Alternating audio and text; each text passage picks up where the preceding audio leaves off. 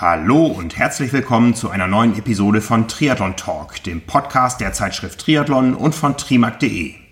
Mein Name ist Frank Wechsel, ich bin Herausgeber der Zeitschrift und mein Gast heute ist eine echte Triathlon-Ikone. Daniel Unger war Triathlon-Weltmeister auf der Kurzdistanz 2007 und Olympiasechster 2008. Mit ihm spreche ich über die Höhen und auch einige Tiefen seiner Karriere, über seine aktuelle berufliche Ausrichtung, die Entwicklung des Leistungsvermögens auch aus deutscher Sicht auf der Kurzdistanz und über die Frage, ob er vielleicht eines Tages doch noch beim Ironman auf Hawaii am Start stehen wird.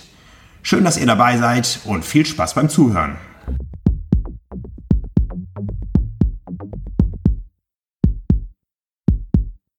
Daniel Unger, du bist eine echte Triathlon-Legende. 2007 war es, glaube ich, da bist du Weltmeister geworden als erster Deutscher auf der olympischen Kurzdistanz in Hamburg.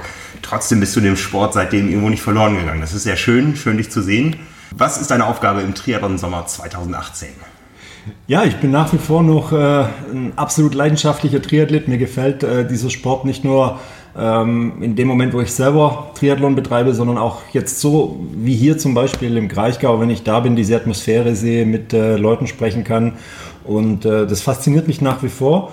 Ich bin und äh, das freut mich sehr ähm, in der glücklichen Lage, dass ich jetzt schon seit vielen Jahren mein Geld mit dem Sport verdienen kann. Einmal ähm, als Athlet, als Profi und jetzt eben äh, so ein bisschen, sagen wir mal, im Allgemeinen gefasst auf der Coaching-Seite. Wir ähm, ja, versuchen Menschen eben in Richtung Ausdauersport zu begleiten, sie zu motivieren, Fehler zu vermeiden.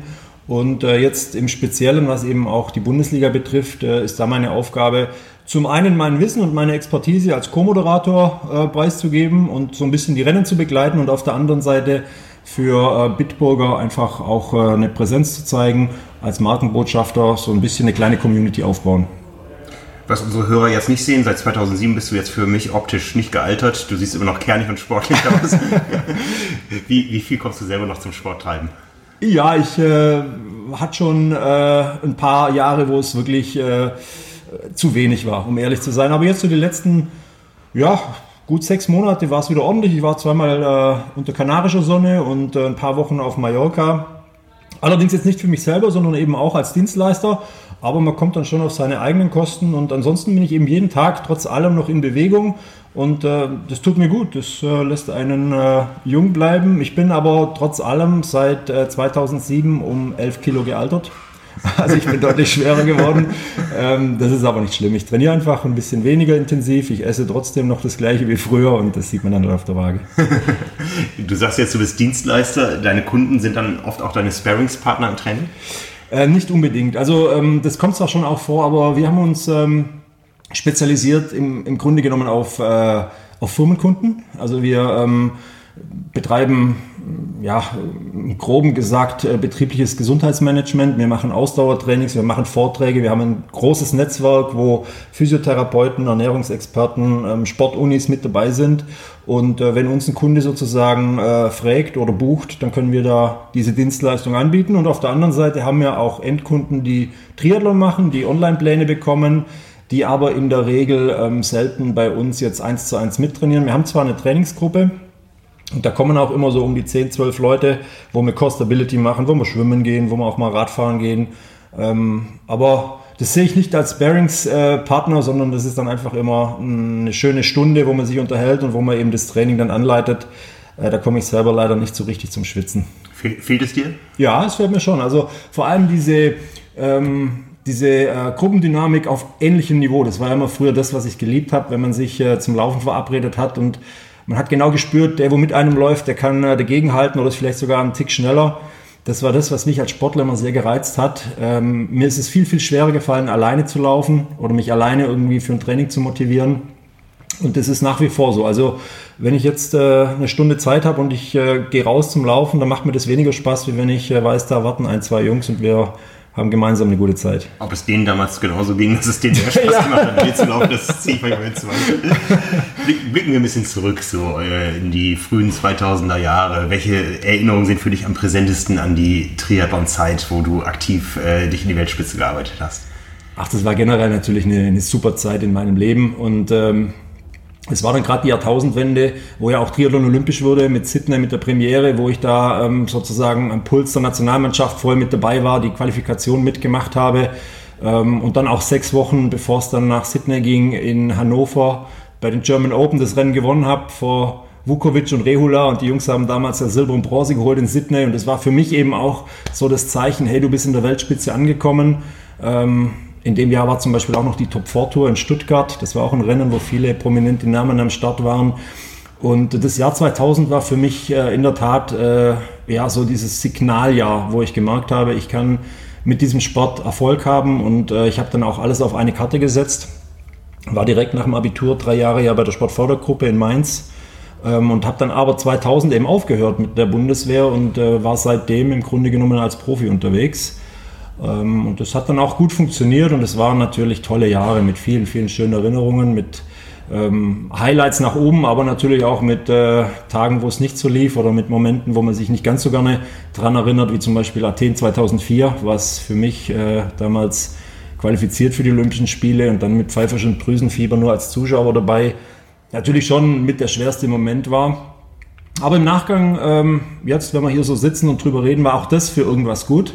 Und von daher ähm, denke ich sehr, sehr gerne an diese Zeit zurück, wo ich ja unter anderem auch viele Bundesliga-Rennen gemacht habe, wo wir da gerade äh, drüber gesprochen haben. Das waren für mich immer so diese Highlights ähm, in, den, in den Wochen, wo man hart trainiert hat. Und da kam noch ein Bundesliga-Rennen dazu, mit der Mannschaft unterwegs zu sein, einen Wettkampf zu machen auf hohem Niveau, aber ohne diesen ganz großen Druck. Und das verbinde ich so mit diesen anfänglichen 2000er Jahren. Und dann natürlich, klar, ähm, das ganz große Jahr 2007 mit der Heim-WM, wo wir ja wirklich über viele Monate ähm, sehr konzentriert darauf hingearbeitet haben, wo äh, seit vielen Monaten dann auch in unseren Köpfen drin war. Wir wussten, es ist ein riesengroßes Spektakel, es ist eine Plattform für uns. Und auf der anderen Seite war es eben auch wieder Olympia-Quali. Und äh, dass dieses Rennen für mich so perfekt funktioniert hat, das ist natürlich das herausragende Erlebnis für mich als Triathlet. Und es hat mein Leben auch verändert. Es verändert mein Leben bis heute und das hat es auch geprägt. Ähm, dafür bin ich dem Sport sehr, sehr dankbar und äh, ja, wenn ich jetzt äh, die Zeit zurückdrehen könnte, würde ich es äh, im Grunde genommen genau gleich wieder machen. Nicht nur dein Leben hat es verändert, der Sport hat sich danach auch rapide verändert. Das äh, WM-Rennen als Einzelrennen gibt es nicht mehr. Es gibt jetzt die WM-Serie, die World Triathlon Series. Verfolgst du das heute noch? Ja, ja, klar. Ich bin da ähm, nach wie vor noch sehr interessiert und äh, es macht ja auch Spaß, wenn man Leute kennt, die da noch dabei sind. Ich meine, gut, ein Javi Gomez oder ein Alistair Brownlee, die gehen jetzt auch so langsam raus aus dieser Serie, aber auch ein Mario Mola, mit dem äh, habe ich früher noch das eine oder andere Rennen gemacht und äh, es ist jetzt auch schön zu sehen, wie eine neue Generation kommt, wie sich der Sport nochmal ein bisschen ähm, anders gestaltet wie damals.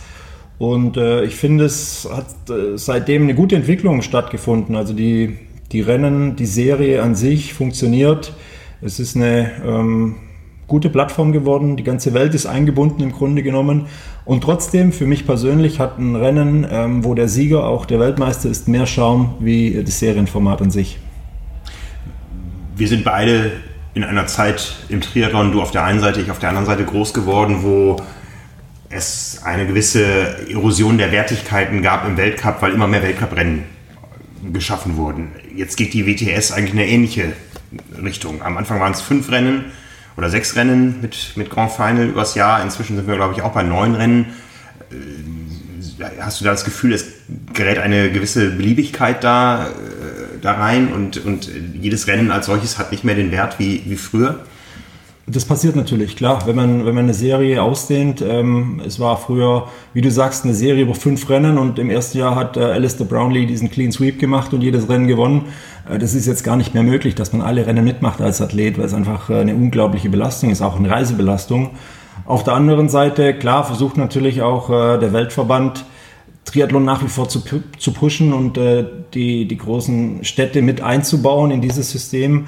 Ähm, es verwässert aber ein bisschen. Das ist meine persönliche Meinung. Ich finde es ich find's schade. Die Wertigkeit von einem äh, WTS-Rennen wird weniger, wenn es mehr Rennen gibt. Ich finde, man kann ja dann einen, einen B-Weltcup stattfinden lassen. Ja, das, äh, den es ja auch gibt. Den der es auch gibt. ist ja quasi der Unterbau der, der Series. Genau. Ähm, und, und einfach dort, äh, sagen wir mal, die, die jüngeren Athleten oder auch die Athleten aus schwächeren Nationen ähm, ja, eine Plattform bieten und, und versuchen sich dann über diese Rennen in diese WTS-Serie irgendwo mit rein äh, zu qualifizieren. Und das sollten dann wirklich strahlende Rennen sein, wo man wirklich weiß, okay, da findet wieder dieses Rennen an dem Ort statt, zu der Uhrzeit, das schaue ich mir an. Aber es läuft leider anders im Moment. Ja. Das Anschauen hat ja auch damit zu tun, wo kann ich es überhaupt sehen. Ja. Ich glaube, die wenigsten kaufen sich einen Serienpass, um die äh, WTS-Serie zu verfolgen. Das war am Anfang anders, da war es öffentlich-rechtliche live dabei. Das war aber auch die Zeit, als es noch Daniel Unger, Jan Frodeno gab auf der Kurzstrecke. Da fehlte dann auf einmal jemand, der mit dieser Strahlkraft in die Rennen ging. Wie siehst du das geschehen, auch aus deutscher Sicht? Ja, das war wirklich eine riesengroße Chance. Das waren die goldenen Jahre und ähm, wir haben es leider nicht geschafft, als, als deutsche äh, Triathlon-Nation ähm, dann jemand nachführen zu können in diese Lücke, die dann irgendwann entstanden ist, als äh, Frodo und ich eben ja, zu alt waren oder andere Dinge gemacht haben. Ähm, das waren drei beziehungsweise vier Jahre, wo äh, Triathlon geboomt hat und wo es eben auch passiert ist, dass du irgendwo an der Tankstelle äh, rein bist zum Zahlen und äh, der junge Mann an der Kasse hat gesagt, äh, ich kenne sie irgendwoher. und äh, das äh, war eine tolle Zeit und es ist schade, dass diese Chance ähm, im Grunde genommen nicht so genutzt wurde, wie man es hätte vielleicht nutzen können. Und auf der anderen Seite kann man natürlich aber auch keine Weltmeister und Olympiasieger beliebig produzieren.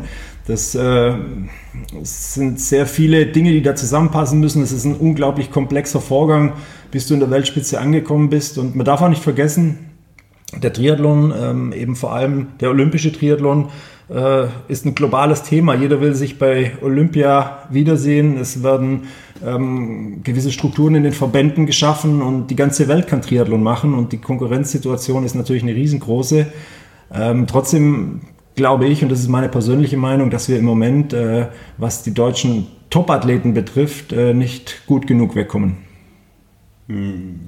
Ist, du bist vielleicht der Falsche, den man das fragt, aber was hatten äh, Daniel Unger und Jan Frodeno was die nachfolgenden Generationen nicht hatten. Warum wart ihr erfolgreich? Ich äh, kann in der Tat nicht für die nachfolgende Generation sprechen. Ich weiß nur, dass äh, Leute wie Jan Frodeno oder Andreas Rehlert, Mike Petzold, äh, die ja alle bei uns in der Mannschaft mit drin waren, morgens zum Training da waren und die wollten von dem Tag nichts anderes, als dass es ein besserer Athlet wieder zu Bett geht. Ja, es, äh, es gab nichts anderes wie Triathlon und es war für uns äh, im Grunde genommen eine Religion. Wir haben äh, für diesen Sport gelebt es hat nichts anderes interessiert und wir haben uns auch gegenseitig gepusht. Äh, das war eine perfekte Konstellation. Auch da muss man einfach Glück haben, dass das so passiert. Wir waren auf der einen Seite Konkurrenten und auf der anderen Seite waren wir gute Freunde. Und äh, wir haben jeden Tag sozusagen mit Weltklasse-Athleten äh, uns betteln können im Training und trotzdem konnte man aber auch sagen, okay, äh, mir reicht's, die Beine sind zu, ich mache heute mein Ding. Ich weiß nicht, wie das im Moment ist, ich weiß auch nicht, wie die Einstellung der Athleten ist, da sieht man ja nicht dazu rein, aber das war für uns, glaube ich, damals ähm, der Schlüssel für den Erfolg, den wir hatten. Ein paar dieser Freunde, die du erwähnt hast, äh, haben danach ja dann noch sehr erfolgreich den, den äh, Start auf der Langdistanz in Angriff genommen. Andreas Rehlert, äh, Jan Frodeno, zweimal Weltmeister geworden. Du hast es auch versucht, aber da war deine Karriere eigentlich schon vorbei, so genau. von außen betrachtet. Ja. ja, sie war im Grunde genommen nach Peking vorbei. Ja, mein großes Ziel, mein großer Traum, äh, ging 1993 in Wisselhövede los. Das war die deutsche Jugendmeisterschaft. Da bin ich als jüngerer Jahrgang Zweiter geworden und an dem Tag wurde bekannt gegeben, dass Triathlon äh, ins olympische Programm aufgenommen wurde. Und äh, dann war mein großer Traum als Athlet einmal bei Olympia dabei zu sein. Und äh, den habe ich mir 2008 in Peking erfüllt und auf der anderen Seite hat dieses Rennen mein Trainingspartner, mein Freund Jan Frodeno gewonnen. Und ich stand als Weltmeister äh, mit Platz 6 noch nicht mal auf dem Podium. Das war für mich natürlich auch äh, nicht einfach zu verkraften. Das war auf der einen Seite äh, die Erfüllung meines Traums. Ich bin als Olympionike sozusagen von Peking zurückgekommen und auf der anderen Seite war es die größte Niederlage äh, meiner sportlichen Karriere, wenn man es so betrachten möchte, weil ich habe noch nicht mal eine Medaille geschafft. Und danach äh, war dieses Feuer, das äh, man einfach braucht, nicht mehr das gleiche wie davor. Ich habe vielleicht immer noch 99 Prozent für diesen Sport gelebt, aber eben nicht mehr 100. Und wenn du dieses eine Prozent in der Weltspitze nicht hast, dann kommst du halt nicht äh, unter die Top 5.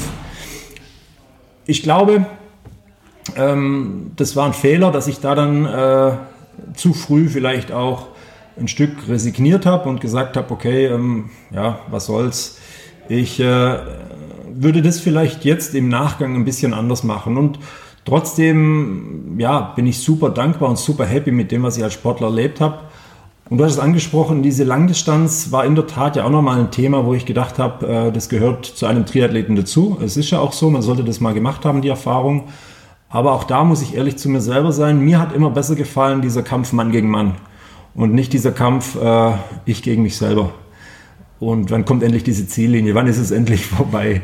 Ähm, und so habe ich eben diese Langdistanzrennen auch empfunden, auch im Training. Das hat mir nicht Spaß gemacht. Ich laufe lieber 10 mal 1000, äh, so schnell es geht, wie 30 Kilometer am Stück.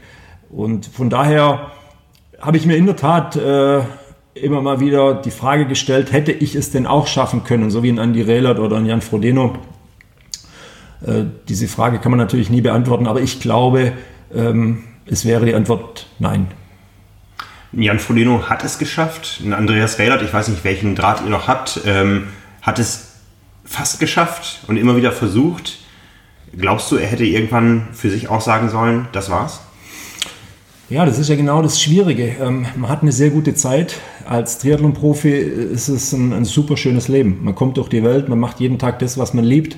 Man kann davon äh, gut leben. Aber es ist äh, hundertprozentig sicher, dass dieser Tag eben kommen wird, wo es nicht mehr funktioniert. Und das war eben, äh, um nochmal so zurückzukommen auf meine Karriere, das war eben mit Mitte 30 äh, eine Situation, wo ich auf der einen Seite ähm, gewusst habe, okay, es gibt eine private, familiäre Situation, wo ich gefordert bin. Es gibt aber auch eine berufliche Chance, die ich vielleicht äh, so nie wieder bekommen werde. Und deswegen habe ich damals äh, gesagt, äh, ich hätte vielleicht noch zwei, drei gute Jahre, ich hätte vielleicht noch mal zwei, drei gute Verträge unterschreiben können, aber was kommt danach?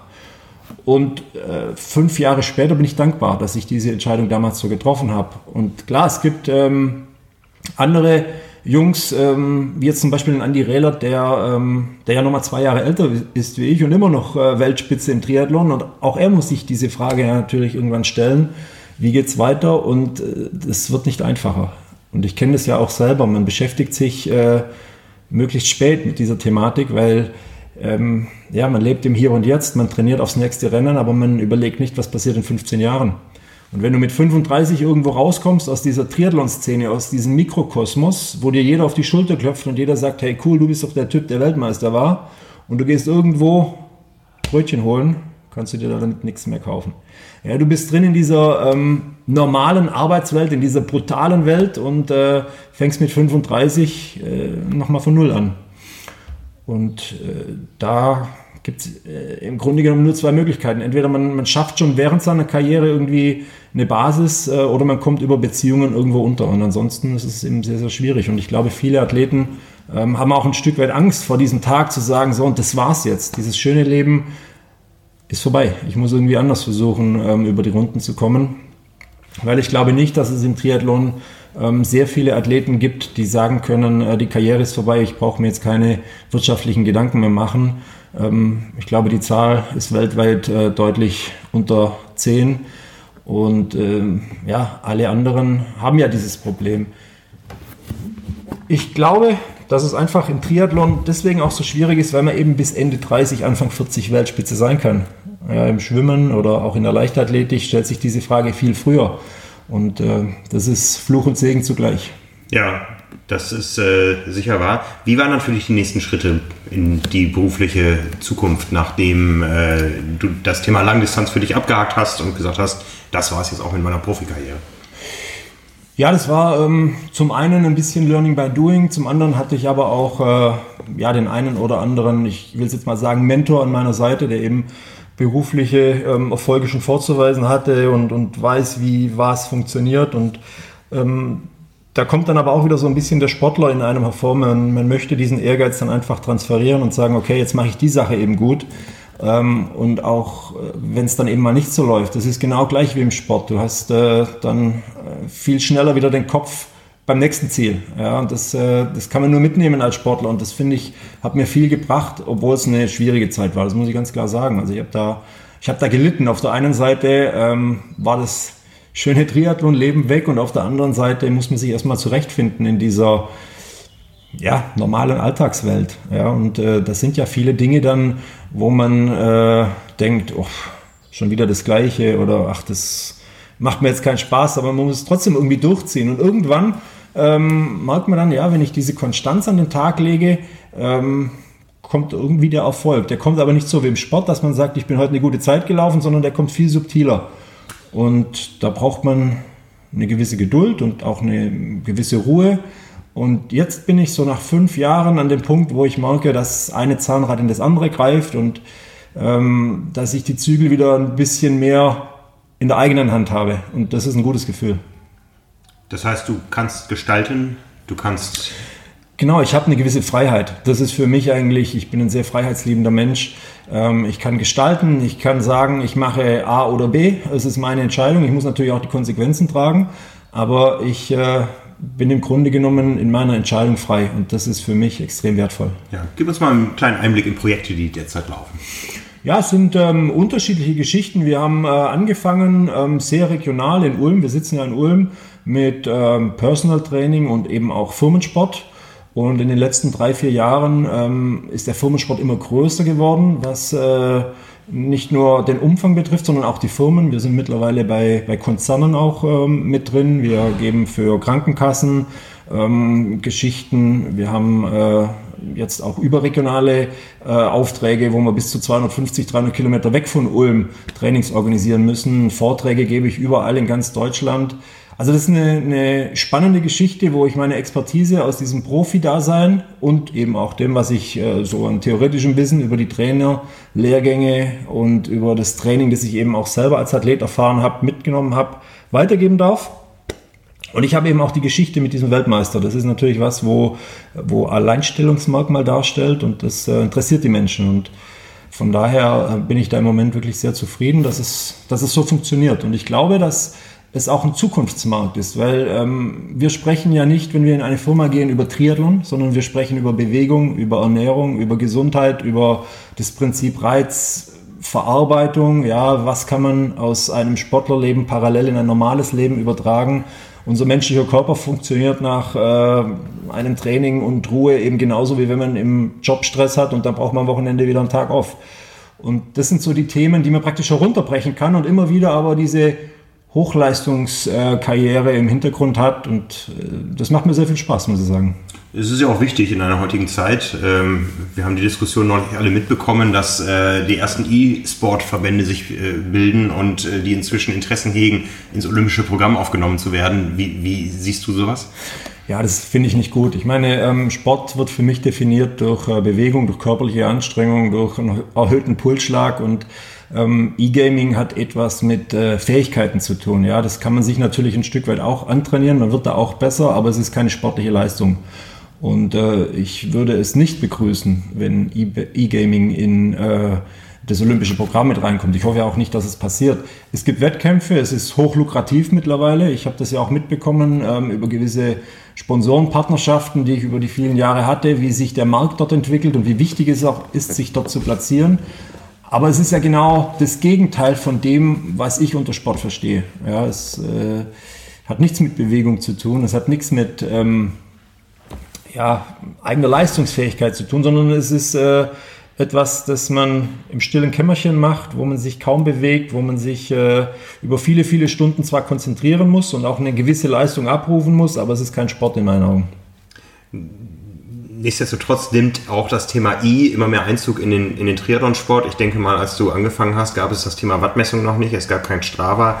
Äh, Garmin war irgendwie eine Marke für Freaks, die sich outdoor bewegen, aber nicht auf dem Rennrad. Äh, nutzt du sowas heutzutage? Nur beruflich. Also es gibt natürlich äh, sehr viele Möglichkeiten, diese Dinge einzubauen, vor allem wenn man, wenn man Menschen betreut, die äh, ja, nicht in meiner unmittelbaren Nähe unterwegs sind. Ich selber gehe ähm, maximal mit einer GPS-Uhr laufen. Ähm, ich äh, nehme aber jetzt keine, äh, keine Sequenzen bei Strava wahr oder ähm, ich trainiere auch nicht mit, mit Wattmessungen oder fahre mit Wattmessungen. Äh, es ist gut, dass es das gibt, aber ich bin ganz froh, dass ich es nicht äh, am eigenen Leib so damals als Athlet miterleben musste, weil wir haben viel ähm, einfach auch nach Gefühl trainiert, beziehungsweise eben auch in der Gruppe. Ja. In der Gruppe war immer einer, der morgens mit guten Beinen aufgestanden ist und der hat eben das Tempo der Truppe vorgegeben. Und dann war es egal, ob das 250 äh, oder 310 Watt waren, die man treten musste. Man wollte halt in der Gruppe drin bleiben. Thema Gruppe, du bist auch, äh, ich sage es mal, Sprecher oder Maskottchen oder wie auch immer der Triathlon-Bundesliga. Die gibt es ja nun auch schon seit vielen Jahren. Äh, ich glaube, die Triathlon-Bundesliga hat insgesamt noch nicht so viele Zuschauer gehabt wie ein E-Gaming-Event in Hamburg. Was entwickelt sich da oder gibt es überhaupt eine Entwicklung? Äh, das gibt auf jeden Fall eine Entwicklung. Ähm, ich habe äh, meine ersten Bundesliga-Starts, ich glaube 1998 gemacht, also genau vor 20 Jahren. Und allein das Erscheinungsbild ähm, ist ein ganz anderes. Die Bundesliga hat sich ähm, gemausert, man äh, hat viel gelernt, auch von der ITU, wie man sich präsentiert, sei es jetzt die Wechselzone, sei es der Zielbogen, sei es aber auch die Präsentation der Athleten das funktioniert schon alles sehr, sehr gut und trotzdem ähm, ist es schade, dass es in der öffentlichen Wahrnehmung äh, noch nicht so richtig angekommen ist. Es ist in der, in der Szene ähm, absolut präsent und es ist auch ein sehr, sehr wichtiges Tool, gerade für die jungen Athleten, sich zu messen mit Weltklasse-Leuten, die da eben auch starten. Und für die Qualität der Felder ist es äh, leider Gottes so, dass man es nicht genügend wertschätzt in der Öffentlichkeit. Und auf der anderen Seite muss man sich aber auch fragen, warum ist es so und äh, warum sieht man äh, jedes drittklassige Fußballspiel zweimal äh, in einem Fernsehsender und äh, die erste Bundesliga im Triathlon wird, nicht noch, äh, wird noch nicht mal erwähnt. Es ist sehr schade und da blutet einem natürlich auch das Herz als Triathlet, aber äh, man kann nicht mehr machen, wie jetzt in meiner Person, immer wieder darauf aufmerksam zu machen, zu sagen, okay, da gibt es die Triathlon-Bundesliga und ja, im Endeffekt muss es über andere Kanäle funktionieren, über größere mediale Kanäle. Als du in der Szene aktiv warst, da gab es das Thema Ironman auf der einen Seite und äh, das Thema Kurzdistanz auf der anderen Seite. Dazwischen gab es eigentlich nichts. Die Mitteldistanz war viele Jahre tot. Dann hat Ironman mit der 71.3-Serie nachgelegt, ähm, als Schnittstelle zwischen kurz und lang. Äh, zuletzt sind Serien dazugekommen, wie die, wie die äh, Golden League von Chris McCormack. Ähm, die Konkurrenz im Triathlon um Aufmerksamkeit wird immer größer. Was, was wird sich da durchsetzen? Werden es die Formate sein, die kurz und knackig und spektakulär sind oder wird es nach wie vor der Mythos des einsam in der Lava kämpfenden Ironman sein? Es wird nach wie vor der Mythos sein, ähm, Hawaii und es wird äh, Olympia sein. Diese zwei ähm, Ereignisse sind äh, die ganz großen Events in unserer Sportart, die haben die Strahlkraft, wo viele Menschen eben auch mitbekommen, okay, da findet was statt. Wenn ich jemandem erzähle, dass ich Triathlon gemacht habe, dann äh, ist zu 90 Prozent die Frage, wie war es auf Hawaii? Das wissen einfach die Menschen, das äh, ist angekommen in der Gesellschaft. Und wenn man sagt, äh, ja gut, ich habe aber das andere gemacht, ich war bei Olympia, dann funktioniert das auch. Aber man kann draußen nirgendwo äh, sagen, ich mache 70.3 Ironman und habe da die und die Erfolge. Das kennen die Leute einfach nicht. Das ist zwar gut, dass es diese Distanzen gibt und dass auch immer mehr Formate auf den Markt kommen, ähm, das ist keine schlechte Entwicklung, aber ich glaube, es gibt nur Olympia und Hawaii, wo wirklich nach außen eine große Wertschätzung erfahren. Hawaii ändert den Qualifikationsmodus, da wird es wieder mehr Mann gegen Mann gehen bei den Profis, so wie es bei den äh, Age-Gruppern auch ist. Ein Slot-System, ja, äh, komme ich als erster, zweiter, dritter über die Ziellinie, bin ich dabei. Bei Olympia ist das Ganze ja deutlich komplexer und komplizierter und man kann es sich als Nation auch noch schwerer machen, wie die Deutschen beim letzten Mal wie hast du dieses äh, Thema verfolgt und äh, was, was wäre so dein Wunsch, wie ein Olympia-Qualifikationsmodus ablaufen sollte? So wie bei den Amerikanern, es gibt die Trials und wer da gewinnt, ist dabei oder mit so einem langfristigen Prozess äh, und vielen ähm, Kriterien, die mehr oder weniger hart sind, wie wir es hier zelebrieren? Ja, es ist natürlich schwierig, da den, den Königsweg zu finden. Auf der einen Seite ähm, machen die Amis das schon richtig. Es gibt ein Qualifikationsrennen und jeder weiß, äh, dort gilt's. Es ist im Grunde genommen die Generalprobe für die Olympischen Spiele, weil das ist genauso. Und auf der anderen Seite muss man aber natürlich auch äh, den Athleten die Möglichkeit geben, die über eine lange Zeit konstant ihre Leistung gebracht haben und dann vielleicht bei den Trials äh, einen Platten haben, einen Sturz haben, krank sind und ihre Leistungsfähigkeit nicht unter Beweis stellen können, trotzdem über eine Hintertür reinzukommen. Ähm, ich würde das so machen, dass ich auf der einen Seite äh, die Weltrangliste ähm, scanne und schaue, okay, wie erfolgreich war ein Athlet über diese zwei Jahre, wo eben Punkte gesammelt werden können. Und auf der anderen Seite würde ich maximal zwei Qualifikationswettkämpfe ausschreiben, wo jeweils ein Platz vergeben wird. Wenn eine Nation fleißig war und gute Arbeit geleistet hat, dann dürfen wir sowieso nicht mehr wie drei starten. Das heißt, es ist viel, viel schwieriger, viel, viel elitärer bei Olympia an den Start zu kommen, wie beispielsweise bei Hawaii, das ist ja klar. Ähm, und trotzdem ist es ja auch ähm, ja, es muss fair sein. Es, es, es muss für alle möglich sein, diese Qualifikation zu schaffen. Und deswegen wäre ein offenes Rennen, wo man sagt, okay, hier kommen unsere besten Jungs aus Deutschland zusammen und wir machen einen Wettkampf, wo der Erste ein Ticket sicher hat. ein transparentes und ein faires Rennen. Wir haben das ja damals zum Beispiel ähm, in Athen und Peking, wo ich äh, die Quali damals geholt habe, genau gleich gemacht. Das war die EM in Valencia und es war die WM in Hamburg. Und wir wussten im Vorfeld, wenn wir dort unter die Top 10 kommen und unter den besten zwei äh, Deutschen sind, dann haben wir das Ticket. Und ähm, das ist eigentlich für einen Athlet auch äh, sinnvoll. Man hat diesen Tag, man weiß, dort gilt es und äh, man arbeitet sehr konzentriert und fokussiert dann auf diesen Tag hin. Und auf der anderen Seite ist es natürlich sehr schade, wenn sowas passiert wie jetzt 2016 in Rio, dass man Plätze vergibt, die ähm, dann aber verfallen. Ja? Und das äh, darf eigentlich nicht passieren. Ich glaube aber, da hat jeder, der in der ganzen Geschichte mit involviert war, auch äh, draus gelernt. Und ich glaube auch, dass es so eine Konstellation nicht allzu oft gibt. Das war mit Sicherheit ein einmaliger Ausrutscher. Jetzt sind wir ja im Jahr 2018, das heißt, wir sind schon wieder in der Mitte eines Olympiazyklus. Bist du in Kontakt mit den deutschen Athleten, die in Frage kommen, vielleicht jetzt über die nächsten zwei Jahre die entsprechenden äh, äh, Punkte zu holen erst und dann auch äh, bei den entsprechenden Rennen äh, zuzuschlagen, um sich die, die Slots zu holen? Ja, Kontakt ist vielleicht ein, ein zu großes Wort, aber ich war jetzt äh, zum Beispiel bei der Saisoneröffnung von der Nationalmannschaft im Europapark Rust dabei und habe mit äh, vielen Athleten Kontakt gehabt, habe gesprochen, habe ihnen in die Augen geschaut und äh, ja, da sieht man ja schon, wer wie tickt und auch jetzt zum Beispiel über diese Bundesliga-Serie hinaus sieht man immer wieder auch die Kaderathleten, wie sind sie drauf. Und äh, letzten Endes äh, bin ich Beobachter aus der zweiten Reihe. Klar, ich habe da meine Meinung dazu und ich kann vielleicht auch das eine oder andere aus meiner Erfahrung heraus einschätzen, aber ich weiß jetzt nicht, wer was trainiert, wer welche Ziele verfolgt. Ähm, da bin ich nicht ganz eng bei der Mannschaft dabei. Du bist eher bei den absoluten Breitensportlern. Ja. Firmenfitness, sagtest du. Ja. Personal Coaching. Kann jeder Mensch Triathlon? Ja, im Grunde genommen schon. Und das ist ja auch das Spannende. Wir haben ähm, Menschen zum Triathlon gebracht, die äh, ein Jahr davor noch nicht mal wussten, was Triathlon ist, dass es Triathlon gibt und die gesagt haben, ich kann nie im Leben einen Triathlon finishen. Und äh, es macht unheimlich viel Spaß zu sehen, wie jemand zum Beispiel Kraul lernt. Ja, also es gibt viele Menschen im Erwachsenenalter in Deutschland, die können nicht Kraul schwimmen. Und äh, für so jemand sind kleine Schritte, wie zum Beispiel eine Bahn 25 Meter ordentlich Kraul zu schwimmen, ein riesengroßer Erfolg. Und äh, wenn man das dann so miterlebt und äh, ja, es, man muss es halt von sich selber herunterbrechen, weil klar, für uns ist es ganz normal, 25 Meter Kraul zu schwimmen. Aber wenn man ähm, sich in so jemanden hineinversetzt und dann äh, überlegt, was das jetzt für eine Leistung war in der Kürze der Zeit, dann macht es Spaß. Und ich bin davon überzeugt, dass es äh, für nur ganz, ganz, ganz wenige Menschen in Deutschland äh, einen Grund gibt, keine Triathlon zu finishen. Die Infrastruktur ist da im ja. Lande. Wir haben tolle Veranstaltungen. Du warst ja. auch viel in Veranstaltungskreisen engagiert, in Ulm, am Bodensee. Äh, hast du aktuell Projekte? Ja, veranstaltungsmäßig nicht. Also das geht einfach nicht mehr von der Zeit her. Aber ich habe ja auch insgesamt zehn Jahre eine Veranstaltung organisiert, war bei uns zuerst in Bad Salgau ein ganz kleiner Wald- und Wiesentriathlon und dann eben das Projekt mit Hans Grohe damals in Konstanz. Äh, das war eine zweite Bundesliga-Veranstaltung, die wir fünf Jahre gemacht haben. Dann war ich so ein bisschen eben auch in Ulm als, als äh, ja, soll ich sagen, Berater dabei.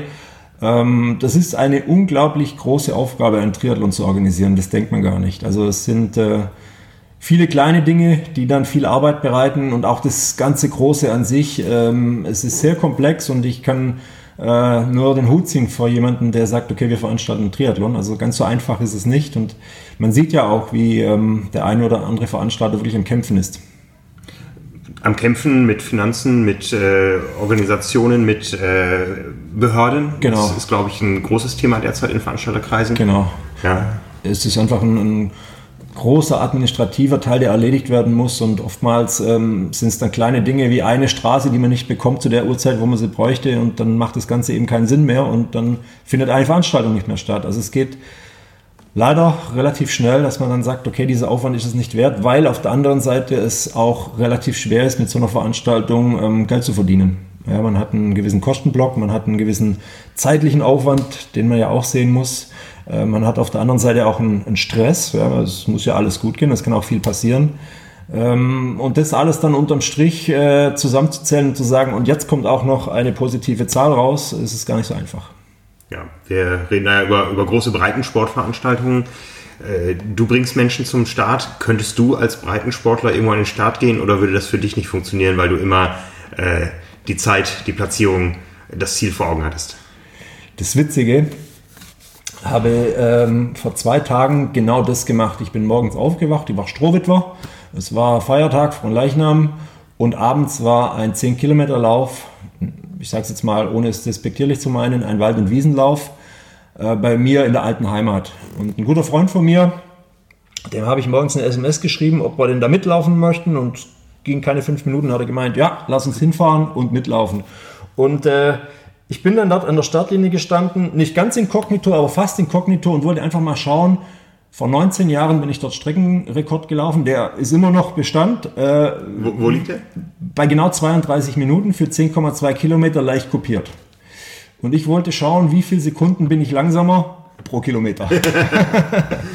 ähm, und dann ist Folgendes passiert bei Kilometer 7. Ich war nicht schlecht unterwegs. Ich war immer noch unter den Top 5 äh, hat es ein unglaubliches Gewitter gegeben und äh, der Veranstalter hat dann eben gesagt, wir brechen ab und sind dann direkt äh, in Richtung Ziel gelaufen ohne Zeit und ich bin dann auch inkognito schnell wieder verschwunden. Aber das war so ein Moment, wo ich äh, gespürt habe, es ist nach wie vor in mir drin und es hat mir unheimlich viel Spaß gemacht. Ähm, ich werde jetzt irgendwann demnächst wieder ein Läufchen machen, auch mal wieder irgendwo ein Triathlon, aber ohne großes äh, Primborium drumherum. Ich fahre dahin, hole meine Startnummer, und gehe wieder nach Hause. Also 32 Minuten auf 10 Kilometern sind äh, 3 Minuten 12. Wie viel langsamer war es denn jetzt bis Kilometer 7? Ich laufe ja ohne Garmin-Uhr. ähm, aber ich denke, dass ich äh, ungefähr 5 Minuten insgesamt langsamer gewesen wäre. Also immer noch unter, deutlich unter 40 Minuten. Ja, ja, das, also das ist schon mhm. der Anspruch. Ähm, und das, das geht auch noch im Moment ganz gut. Wie gesagt, ich war damals, als ich Weltmeister wurde, bei 1,86 Meter, 72 Kilo schwer. Ich bin nach wie vor 1,86, aber jetzt eben 85 Kilo schwer und äh, das merkst du einfach. Plus, dann fehlen mir natürlich die Kilometer, mir fehlen auch vor allem die intensiven Einheiten, aber diese Grundfitness ist noch da und ähm, das Schöne ist auch, wenn ich jetzt zwei, drei, vier Tage hintereinander ein bisschen trainiere, der Körper springt sofort an. Das funktioniert nach wie vor. Das habe ich auch festgestellt. Ich bin ja schon ein bisschen länger als du, über 40. Ja, bei dir ist es noch nicht so lange her. Ähm, glaubst du, dass es irgendwann wieder so juckt, dass du sagst, ich möchte jetzt doch nochmal versuchen, für mich irgendwas zu erreichen. Vielleicht sogar das Thema Hawaii, was ja in deiner Karriere jetzt, in der Profikarriere dann, dann nicht vollendet war? Das ist in der Tat ein Gedanke, der ähm, so subtil vorhanden ist bei mir. Ähm, es muss dann aber so sein, dass es, dass es in das Gesamtpaket von meinem Leben passt. Und im Moment passt es einfach nicht. Ich meine, ich bin äh, stolzer Papa von drei Kids und äh, auf der anderen Seite auch in einer beruflichen Position, die mir Spaß macht, die mich aber eben auch fordert, wo ich sage, ich brauche nicht nochmal einen, einen Stressfaktor, einen künstlichen Stressfaktor, der ähm, ja, Triathlon heißt, sondern es ist für mich ein Ausgleich und äh, wenn ich jetzt die nächsten zehn Jahre gut über die Runden komme und sage mit 50 nochmal Richtung Hawaii, warum auch nicht? Das kann durchaus passieren, aber ich möchte mich auf gar keinen Fall jetzt äh, hier und heute in aller Öffentlichkeit drauf festlegen. das ist auch richtig so. Man, man kann das öffentlich machen, muss man aber nicht. genau. ich, ich spreche aus Erfahrung. ich habe ich hab mal, das ist glaube ich äh, zwei Jahre her, da habe ich dich getroffen, da sagtest du, mein Ziel ist es momentan im Schnitt jeden Tag eine Stunde Sport zu machen. Schaffst du das? Ich schaffe jeden Tag im Schnitt eine Stunde ähm, Bewegung zu machen. Es ist ähm, nicht mehr das definierte Training von früher, aber ich schaffe jeden Tag eine Stunde Sport zu machen, ohne Probleme. Das ist ein Vorbild für ganz viele. Ja. Das fehlt in unserer Gesellschaft.